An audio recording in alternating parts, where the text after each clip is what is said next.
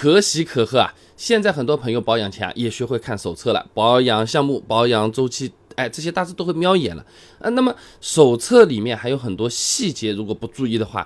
依然有可能会被套路。我们接着往下讲，哎，这和看一本书是一样的，你就看了个标题、作者、目录，哎，结果人家问的是具体内容讲的什么，有可能我们还是会说错啊。第一个要注意的呢，就是保养手册里面针对不同项目，它具体要求是怎么样的？哎，到底是更换啊，还是检查？哎，这就好像我们这个语文课文啊，哎，有的呢是要求背诵的，有的呢只要熟读，哎，有的呢精读就可以了，对吧？拿丰田亚洲龙的电器保养表格举个例子啊，这保养操作它有。I 和 R 这么个两个字母的区别啊，I 呢就是代表检查，啊，必要的时候呢进行校正或者是更换啊，R 呢代表就是更换、更改或者是润滑啊。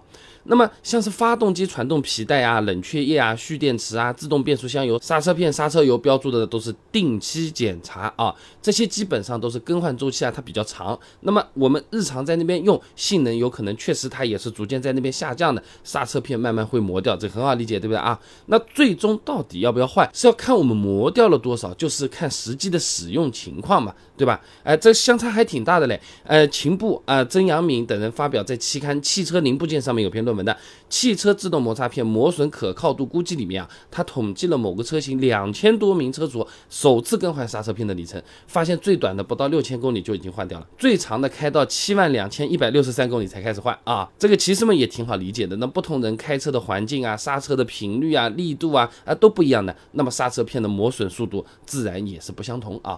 所以说呢，这些定期检查的部件，如果 4S 店提出让我们换，我们就可以直接问他，哎，为什么这次要换啊？哎，当场拍个照片也可以嘛。就算我们自己判断不了，我们拿着照片到处问问不行吗？我们去医院有时候拿个化验单，还到处请教一下，问问找几个朋友呢。那那那换个刹车片为什么不行呢？其他项目检查的，他说要换，凭什么要换？照片拿过来，我问一下啊。那第二个要注意的就是 4S 店告诉我们要提前保养，缩短保养周期，人家口头绝对不会出现这几个字的啊。我刚才说的原话不可能出现的。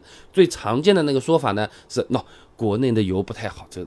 众人皆知，对不对？哦，路况也不太好的，那现在空气质量也是差的，这行驶条件真是太恶劣了。所以说呢，保养要勤快一点，稍微提前点，这也是为了你的车子好啊。那这里就要注意了，保养手册上确实有些项目是会提到他说的，哎，如果你是恶劣行驶条件，有可能哎五千公里换它变成两千公里换了，等等等等，是有这个东西上面写着的啊。那么什么程度才叫恶劣呢？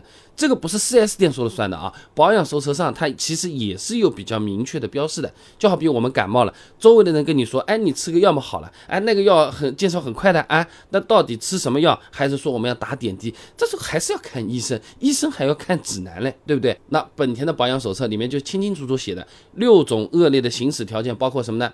每次行驶距离在八公里以下，或者在冰点以下的环境行驶十六公里以下，在炎热的摄氏三十五度以上。哎，这种条件的情况下行驶，每年超过两万公里，或者经常以高速行驶等等等等，哎，达到刚才说的这些条件的一种或者几种，才需要注意机油、机滤、变速箱油的更换时间啊，并且呢，还额外列了一张参考表格。所以说，不是 4S 店说他要提前啊，跟我们说我们就得提前了啊，还是得按照保养手册的具体规定来。如果我们自己看过了，提前了解过了，我们马上就能判断 4S 店是不是在套路我们。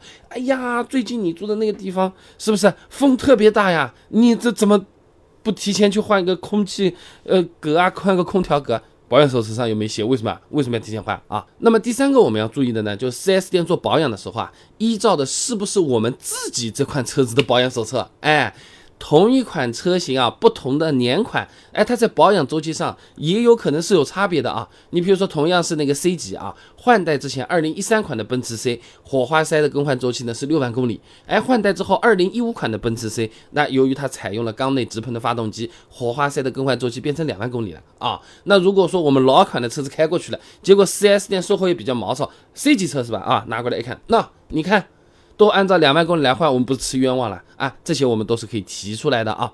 那么除了不同年款的情况，即使是同一年的车子，由于发动机、变速箱的这种不一样，保养周期可能也会有些细微差别的。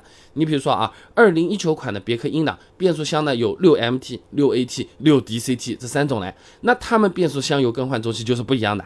六 MT 和六 AT 都是八万公里换的，呃，六 DCT 呢是六万公里换的啊。那我们要是没有注意到这个区别，又被人家 4S 店手指头一指，你看六。提前换掉了，你不能说它有害，那就是没必要嘛，是吧？啊，那最后还有一种情况啊，就是买车的时候四 s 店就没有给我们保养手册，你不要觉得稀奇，这年头少把钥匙都有了，少保养手册不能说是没发生过啊。那第一种是这样的。车企它本身就没有提供纸质的保养手册，你比如说啊，宝马、荣威等等这些牌子啊，哎，都是这样的。那我们是可以通过官网来查询保养周期和保养项目的，相当于是电子版。其实也是有好处的，哎，就是防大家贴来贴去、涂改篡改啊。那还有一种情况呢，就是 4S 店故意不给我们保养手册，买车的时候就跟我们说，哎，保养的时候你反正来店里好了，我们都给你弄好了，他就是不给那东西。某车之家的论坛上有个网友就遇到这个情况啊，是 4S 店不给保养手册，反而是给他发了张店里面自制的、自己做的这个保养周期表格。这个时候我们就要注意了啊，4S 店很有可能会在这张表格上面。动手脚的，哎，你比如说增加一些保养项目啊，或者缩短一些保养周期啊，所以我们最好是能够找到一份保养手册，对照着看一下。那如果别的车主都有保养手册，哎，就我们没有，哎，去问 4S 店，他还不给。打电话给厂家，一个投诉一个准，非常的痛的啊！而且厂家的官网一般都是有电子版的保养手册可以下载的，实在不想扯皮，完全可以自己下一份啊！我们不是每个人都是社交大牛，有时候开口也不好意思，对吧？